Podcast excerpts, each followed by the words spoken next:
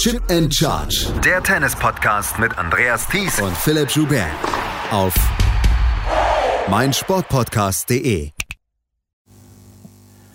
Tod, Steuern und der Regen in Wimbledon. Das sind so ein bisschen die drei Konstanten, die es so gibt, auf die man sich immer wieder verlassen kann. Wir hatten in den letzten Jahren schon mal ein paar Jahre, wo es dann keinen Regen gab oder wo es komplett verregnet war. Aber es gibt ja inzwischen zwei überdachte Courts. Deswegen konnten heute sechs, Schrägstrich acht Matches zu Ende gebracht werden. Herzlich willkommen zu unserem zweiten Daily hier von Chip in Charge zum Geschehen in Wimbledon 2023. Mein Name ist Andreas Thies.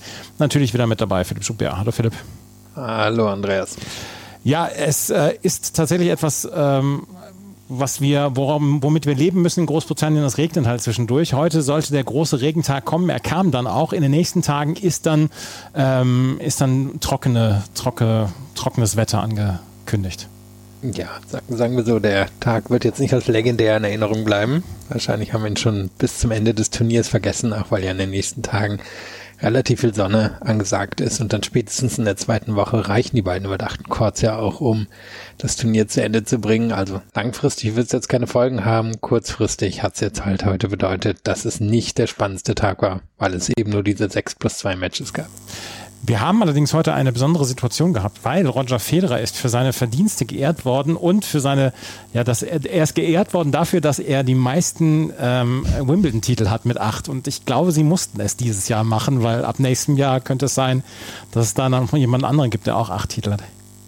Ja, also ich weiß jetzt nicht, wie du die Geschichte fandst. Ich war jetzt ganz froh, dass es jetzt keine, keine 15-Minuten-Zeremonie war, weil ich mir dachte, der, der zweite Tag auf dem Center Court ist ja exakt dafür gedacht, quasi die Siegerin des Vorjahres zu ehren. Ob wir da jetzt noch einen Typen mit einer großen Zeremonie vorschieben müssen, dann hätten wir das auch bei Djokovic gestern machen können, aber dann kam es anders als von mir Zyniker gedacht, dann da war es ja eigentlich nur eine Runde Applaus nach einem Video und das fand ich hat dann schon ganz gut gepasst und wie du sagtest, sie hätten es wahrscheinlich nicht mehr im nächsten Jahr machen können.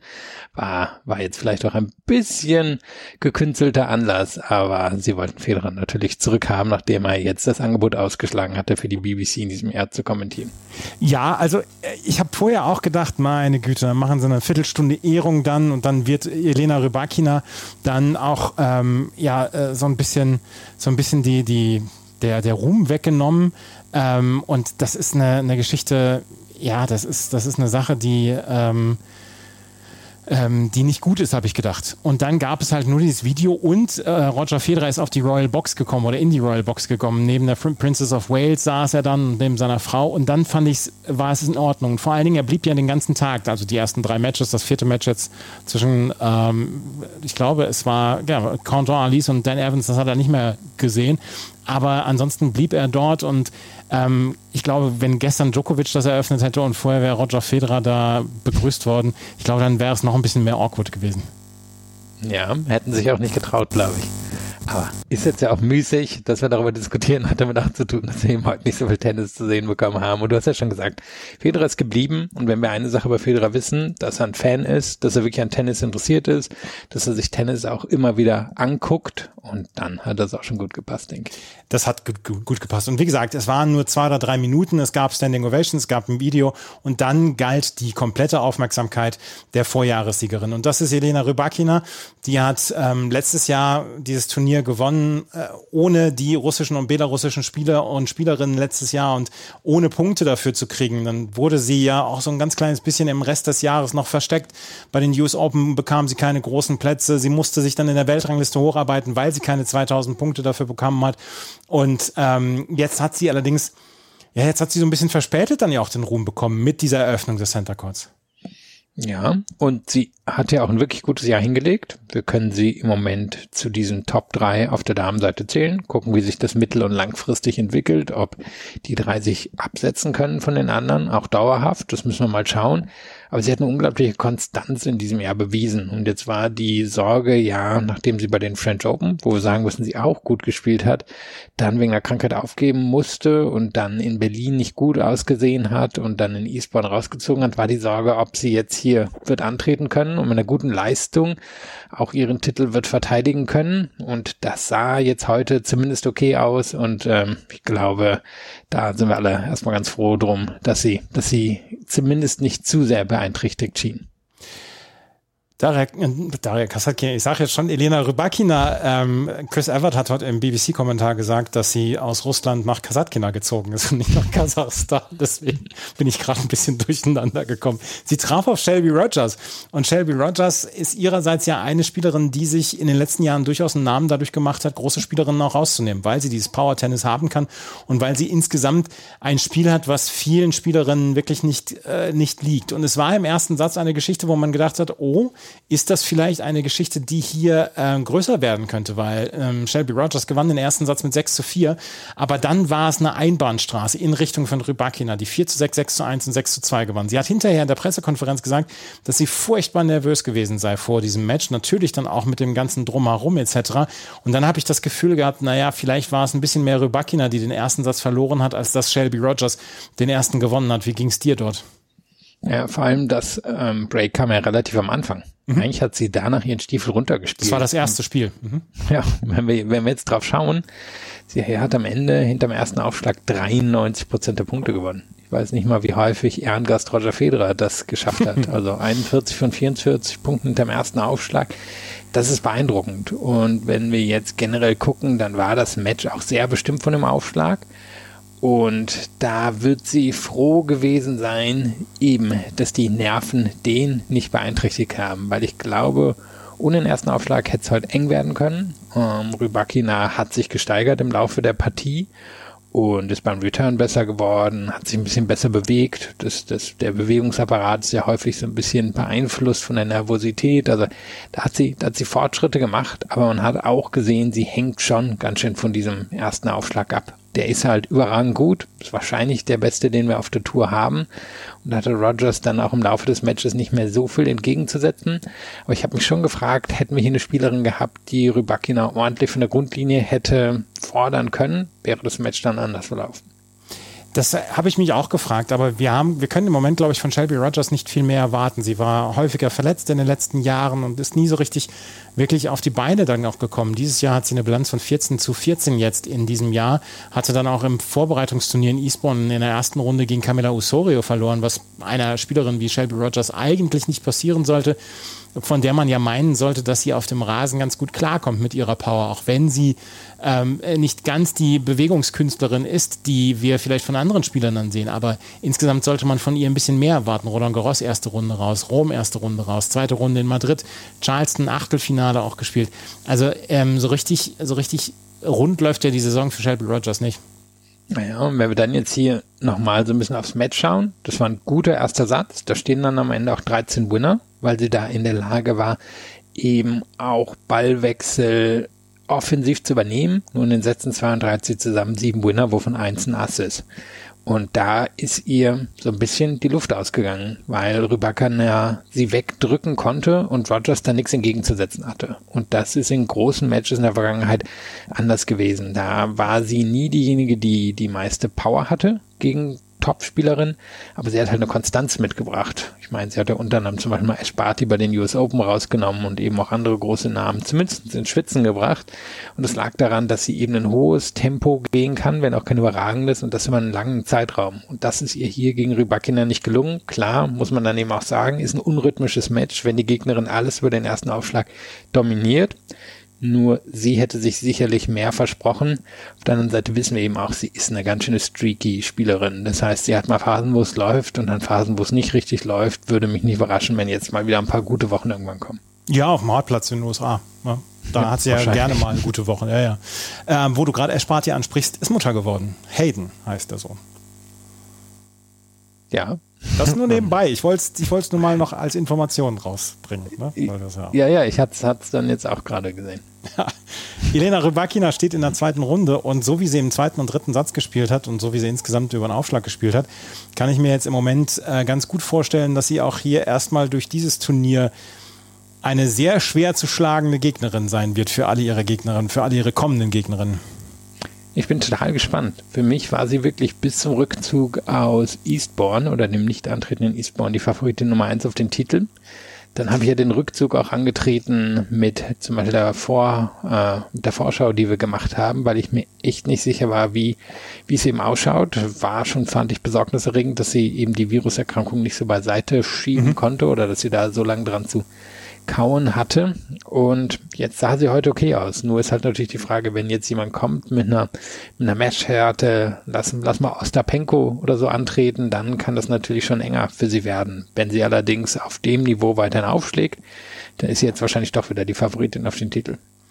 Elena Rybakina steht in der zweiten Runde und danach, nach diesem Match von Elena Rybakina, heute da es nur sechs Matches zu besprechen gibt, beziehungsweise acht Matches, zwei laufen im Moment gerade noch, ähm, können wir auch so ein bisschen mal durchgehen und dann äh, unsere Struktur etwas verlassen. Das zweite Match auf dem Center Court, das war das Match zwischen Andy Murray und Ryan Peniston. Andy Murray relativ genau zehn Jahre nach seinem ersten äh, Titel hier in Wimbledon, er hatte 2012 ja schon Olympia gewonnen, trat er hier an zu seinem Match gegen Ryan Peniston und da können wir auch sagen, das ist eine sehr, sehr, ein sehr, sehr guter Auftakt für ihn gewesen. Nur am Anfang, die ersten 25, 30 Minuten, da hat er ein bisschen Probleme, seinen Aufschlag durchzubringen, auch ein bisschen Probleme reinzukommen. Vielleicht gibt es bei Andy Murray ja auch so etwas wie Nervosität. Am Ende steht jedenfalls ein 6-3, 6-0, 6-1. Viel schlauer sind wir allerdings nicht geworden, was seine Form angeht, glaube ich. Dazu war Peniston heute zu schwach. Ja, und Peniston fällt oder fiel in den letzten Jahren jetzt nicht unbedingt außerhalb der Rasensaison auf, hatte aber ganz gute Resultate gehabt, stand ja letztes Jahr unter anderem im Viertelfinale von Queens und noch in einem Vorbereitungsturnier, ich meine Eastbourne und sah auch dieses Jahr in Queen eigentlich ganz gut aus. Ist so ein bisschen die, die Light-Variante, würde ich fast sagen, von Cameron Norrie. Also unangenehme Schläge, aber im Gegensatz zu Norrie geht ihm der erste Aufschlag ab und geht ihm auch so ein bisschen die Power ab. Und er wurde ziemlich zerlegt von Murray. Und Murray hat nicht wie viele der Sieger und Siegerinnen heute das Match über den ersten Aufschlag dominiert, sondern einfach durch seine Zähigkeit von der, von der Grundlinie. Also da hätte ich zum Beispiel jetzt gerne mal wirklich etwas erweiterte Statistiken gehabt, hätte ich gern gesehen, wie viel der Ballwechsel länger gewesen sind. Ich denke fast sie, sie waren länger als zum Beispiel bei Rogers und Rybakina, aber beweisen kann ich es jetzt nicht. Und ähm, es ist die Art von Tennis, die Murray spielen will, die Art von Tennis, wo jemand wie Peniston dann nicht gegen ihn mithalten kann. Aber wie du schon sagst, viel schlauer sind wir nicht. Für ihn beginnt es jetzt in der zweiten Runde mit der Herausforderung. Ja, und die wird kommen. Da wird er auf den Sieger aus der Partie Dominik Thiem gegen Stefanos Tsitsipas treffen. Dominik Thiem hatte den ersten Satz gewonnen, bevor der Regen dann einsetzte. Stefanos Tsitsipas sah gar nicht gut aus bis dahin. Und ich könnte mir nach wie vor vorstellen, dass Tsitsipas das noch gewinnen wird. Aber souverän ist was anderes in dieser Rasensaison als das, was Stefanos Tsitsipas macht. Und ich hätte jetzt gesagt in meinem jugendlichen Leichtsinn, ähm, ich würde in einer Partie Murray gegen Tsitsipas Murray favorisieren. Naja, den, der jugendliche Leichtsinn, er trägt damit auch Tsitsipas durchs Leben. Ähm, von daher ist vielleicht nicht er hat der seine Einzige. Gedanken woanders. ähm, ja, würde ich dir aber zustimmen. Also für mich wäre Murray sowohl gegen Team, also gegen Team relativ klarer Favorit, gegen Tsitsipas auch Favorit, dann vielleicht eher so 55, 45. Aber ich glaube, er guckt darauf und sieht sich da mindestens als ebenbürtig, als ähm, Tsitsipas letztes Jahr noch in besserer Form war, da hat Marine schon in Stuttgart geschlagen und ich würde annehmen, dass er mit einer ähnlichen Einstellung reingeht, nämlich dass er, dass er Tsitsipas auf dem Rasen ebenbürtig ist. Und er hat ja gesagt, er fühlte sich heute körperlich so gut wie schon seit Jahren nicht mehr. Ist ja auch alles ausgerichtet gewesen auf dieses Wimbledon-Turnier. Von daher kann und sollte er da auch mit dem Anspruch reingehen, das zu gewinnen. Er hatte ein sehr, sehr nettes On-Court-Interview, ähm, weil da noch Roger Federer dabei war und auch die Princess of Wales noch da war, wurde er dann gefragt, wie, äh, wie er es denn fand, dass die nicht nur die Royalty auf der, in der Royal Box saß, sondern auch die Tennis Royalty und das hat er darauf geantwortet. Yeah, it's amazing to have um, yeah, Roger here supporting the, the event. Um, last time I was on this court and he was watching was during the Olympics and he sat in Stan Wawrinka's box and was supporting against me. So it was nice to see uh, a couple of claps today after some good shots. But um, no, it's amazing. And yeah, hope you're doing well, Roger and Merca and your parents as well. er war sehr, er war sehr, sehr gut drauf nach, dieser, nach diesem Sieg und äh, auch Roger Federer war sehr gut drauf. Und äh, es gibt ein paar Szenen von den beiden, wie sie letztes Jahr im Labour Cup quasi zueinander gefunden haben und Freunde geworden sind, weil sie vorher sich eher so ein bisschen aus dem Weg gegangen waren in ihrer Karriere. Und die meine, die, die Karriere ist nur wirklich relativ parallel verlaufen. Aber sie haben wohl erst im letzten Jahr so ein bisschen Draht zueinander gefunden. Was halt spannend ist, dass Murray nicht erwähnt hat, dass er damals die Olympischen Spiele gegen Federer gewonnen hat. Ja, aber das, das hat er wahrscheinlich so im, im Nebensatz, hat er einfach verschwiegen und Federer weiß heute Abend genau, wovon er gesprochen hat. Federer hat ihm ja dann auch den Daumen gegeben und gelacht. Also schienen alle zufrieden zu sein. Ja, es waren alle zufrieden. Andy Murray zieht in die zweite Runde ein. Wie gesagt, jetzt Team oder Tsitsipas in der zweiten Runde. Es gab auf dem Court 1 heute ein Match zwischen Ons Jabeur und Magdalena Frech.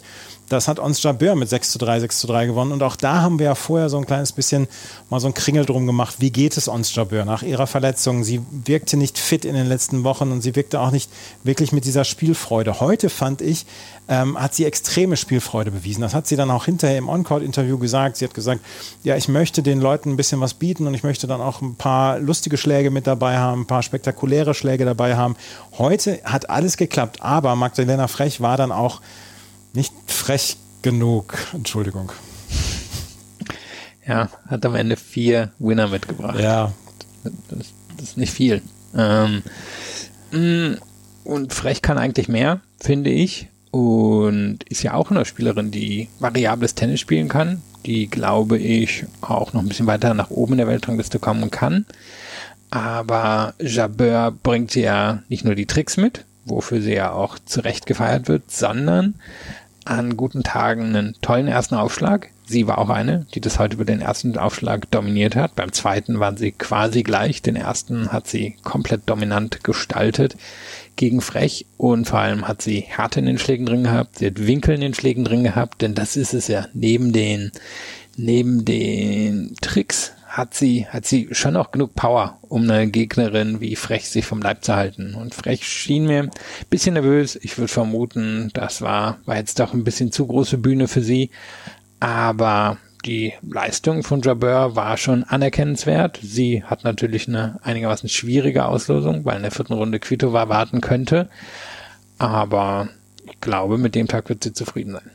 Was mich ja beeindruckt, wo du gesagt hast, sie bringt genug Power mit, was ich, mich ja nach wie vor immer beeindruckt, ist, wie viel Power sie in ihre Grundschläge reinbringen kann, die eigentlich gar nicht so, so knallhart aussehen.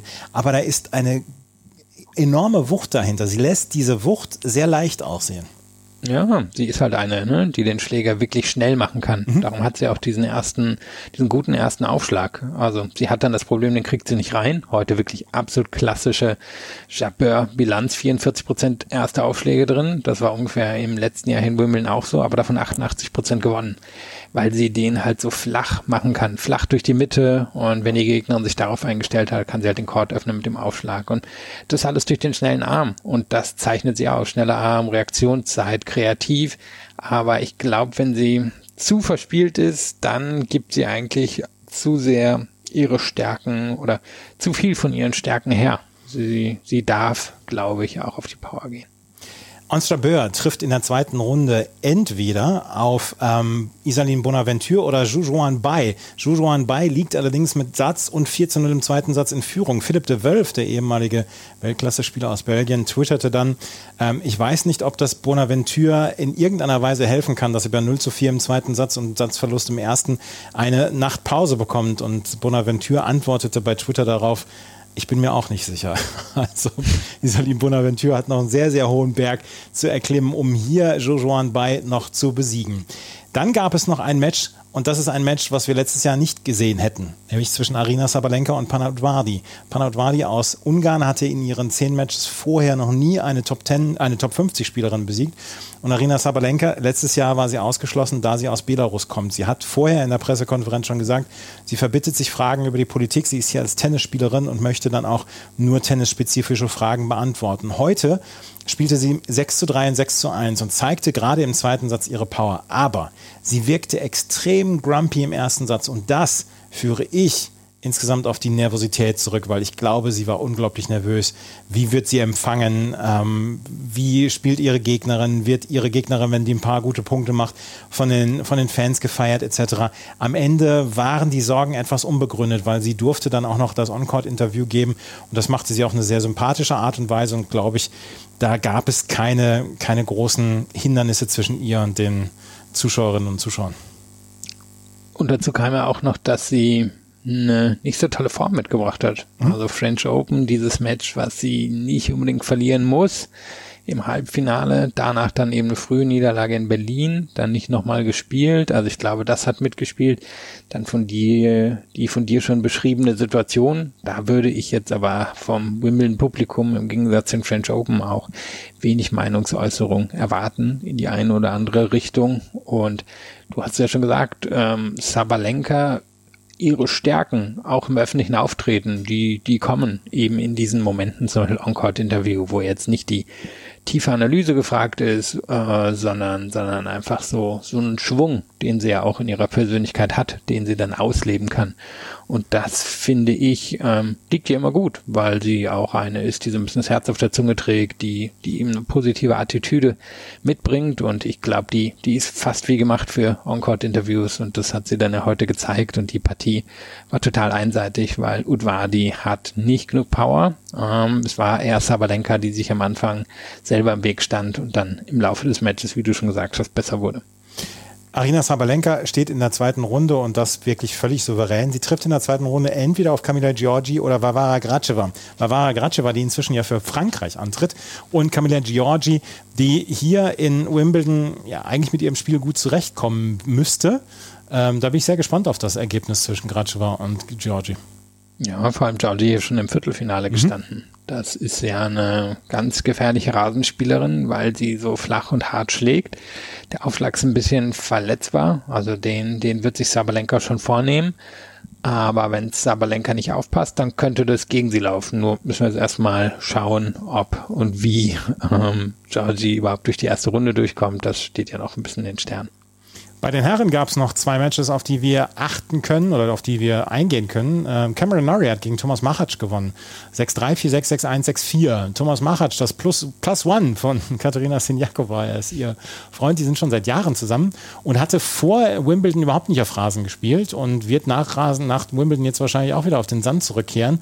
Hat dies nur als ähm, Zwischenturnier gesehen. Ich meine, 55.000 Pfund für die erste Runde. Die nimmt er gerne mit. Er ist als Qualifikant hier reingekommen, hat drei äh, Quali-Runden überstanden und hat dann sein Herz in die Hand genommen gegen Cameron Norrie und hat fast, fast durchgehend Surf and Volley gespielt, beziehungsweise hat immer wieder den Weg ans Netz gesucht. Nach zwei Sätzen hatte er schon über 30 Netzangriffe. Das war am Ende zu wenig. Cameron Norrie gewonnen mit 6-3, 4-6, 6-1, 6-4, aber Thomas Machac hat hier einen guten Eindruck hinterlassen für jemanden, der mit Rasen nur wirklich nicht viel am Hut hat. Am Ende 73 Netzangriffe. Ja. Also, das ist schon eine stramme Zahl. Das ist jetzt noch nicht ganz man, die alten Zeiten, aber nicht ja, weit entfernt. Wenn man, wenn man äh, in so ein Duell als krasser Außenseiter geht, dann bitte aber auch mit fliegenden Fahnen. Ja, und, und hat er auch gemacht. Und Norrie ist ja einfach eine, das ist eine Wand. Und der war wahrscheinlich nicht zu schlagen. Ähm, Norrie gehört hier sicherlich zu den aussichtsreichen Kandidaten aus der zweiten oder dritten Reihe. Einfach weil er so viel Stabilität im Spiel mitbringt und weil er, weil er einen guten ersten Aufschlag hat und weil er dadurch so unangenehm ist, dass er, dass er quasi unterschiedliche äh, Spins auf seinen Grundschlägen mitbringt. Aber mhm. das ist schon beschrieben. Mara ist, ja, ist einfach reingegangen und hat einfach mal alles probiert und schien mir eben nicht überwältigt von, von der Kulisse, wie es zum Beispiel bei Magdalena Frech der Fall war. Und am Ende hat hier natürlich Norrie das völlig zurecht gewonnen, aber der musste sich schon ordentlich strecken, auch im, im vierten Satz, um das dann für sich zu entscheiden. War das letztes Jahr für Cameron Norrie auch der Durchbruch beim Publikum? Weil vorher wurde er ja immer so ein bisschen, na nicht übersehen, aber so richtig warm wurden die Briten, glaube ich, nie so richtig mit ihm. Und letztes Jahr erreichte er hier das Halbfinale. Er hatte dann auch so gute Szenen, wo er mit dem Fahrrad einfach zur Anlage gekommen ist und wo er einfach den normalen Typen The Normal One gegeben hat. Und ich habe so ein bisschen das Gefühl, die Briten haben letztes Jahr erst ihr Herz richtig für Cameron Norrie erkannt. Ja, also ich meine, der, der hat ja so eine ziemlich klassisch anglophone Geschichte hinter sich. Das ist ja quasi ein Südafrikaner von britischen Eltern, der in Neuseeland aufgewachsen ist und dann zurückgekehrt ist nach Großbritannien und der dann aufs College gegangen ist, der ein bisschen unscheinbarer Typ ist, aber auf dem Court schon sehr so den Kämpfer gibt und sehr bissig ist und sehr entschieden ist. Ich meine, er war auch derjenige, der sich zum Beispiel in Rom mit Novak Djokovic angelegt hat. Ja. Also das, das steckt auch schon in ihm drin.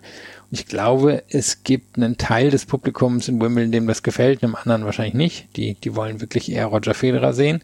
Nur Andy Murray hat ja auch solche Tendenzen. Also an sich keine große Überraschung, dass er, dass er ihnen gefallen sollte, aber du hast schon recht, er ging halt vorher immer ein bisschen unter. Und jetzt hat er dann natürlich auch den Vorteil, dann gibt's die großen Spots auf der BBC, dann kennen ihn irgendwie auf einmal fünf bis zehn Millionen Leute und dann kennen ihn eben auch die Leute, die zum Anfeuern kommen und heute war ja so, so ein Publikum, was, was Bock hatte, weil eben nicht viel geboten wurde abseits dieser Matches. So ein bisschen wie Greg Rosetzky in den 90ern. Ne? Der hatte erst nämlich die kanadische Staatsbürgerschaft, ist dann nach Großbritannien übergewechselt, also quasi das Land gewechselt. Und damit hatten die ähm, Briten damals auch so ein bisschen Probleme, weil sie hatten ihren Herzjungen mit ähm, Tim Henman und Greg Rosetzky brauchte ein bisschen, um sich die Herzen der Briten zu erobern. Ja, man hört beiden halt auch an, dass sie nicht aus mhm. Großbritannien kommen ja. und oder dass sie dort nicht aufgewachsen sind. Und das ist ja ein Land, in dem der Akzent ganz viel bedeutet und ganz viel verrät ähm, und gerade im alten Wimbledon auch wirklich was bedeutet hat. Und ich glaube, da sind wir jetzt Gott sei Dank in leicht anderen Zeiten. Nur Nori hat es sicherlich etwas schwerer gehabt als andere, sich hier in die Herzen zu spielen. Ein Match haben wir noch und das war der Rücktritt von Jeremy Chardy. Jeremy Chardy hat heute seine Karriere beendet mit einem 0 zu 6, 2 zu 6, 5 zu 7 gegen Carlos Alcaraz. Carlos Alcaraz auf dem Court 1 hat er sein Turnier 2023 eröffnet. Über das Match an sich können wir gar nicht so richtig viel sprechen, weil die ersten zwei Sätze war es einfach nicht konkurrenzfähig, was Jeremy Chardy gebracht hat. Im dritten droppte dann so ein bisschen das Niveau auch von Alcaraz, äh, hat vielleicht dann auch ja, vielleicht ist das, äh, sind die Gedanken ein bisschen gekreist, ohne dass, dass er sich wirklich voll fokussiert hat. Shadi hat gut mitgespielt im dritten Satz. 6-0, 6-2, 7-5. Aber die Karriere von Jeremy Shadi ist beendet. Er ist ähm, Top 25 mal gewesen in seiner Karriere, 2013, ziemlich genau vor zehn Jahren. Hat einen Turniersieg auf ATP-Ebene, aber war immer so ein bisschen im Dunstkreis dann auch des Davis Cup-Teams und war eigentlich in den letzten 15 Jahren eine feste Größe im Welttennis ein ziemlich stylischer Spieler. Mhm. Also auch jemand, der, der auf sein Auftreten neben dem Court durchaus einen Akzent gelegt hat. Und der, der jetzt nicht die eine große Waffe im Spiel hatte, aber halt so ein klassisch französisch ausgebildeter, guter Allrounder, der viel mitgebracht hat, der auf Rasen vielleicht sogar seinen stärksten Belag hatte, weil der Aufschlag ziemlich gut war, dem aber dann am Ende immer so ein bisschen was gefehlt hat für den einen großen Durchbruch oder das eine große Turnier, wo er, wo er mal richtig einen rausgehauen hat und heute hat man dann halt gesehen, dass er ein gutes Stück entfernt ist davon, ähm, noch an der Weltklasse oder an der Weltspitze mithalten zu können und ist er jetzt dann wohl auf dem Weg Richtung Trainer und ich glaube, das passt dann auch. Also einen Auftritt hat er hier noch im Doppel oder mindestens einen, vielleicht werden es mhm. ja mehr. Aber heute hat man dann, dann gesehen, warum die Karriere zu Ende geht.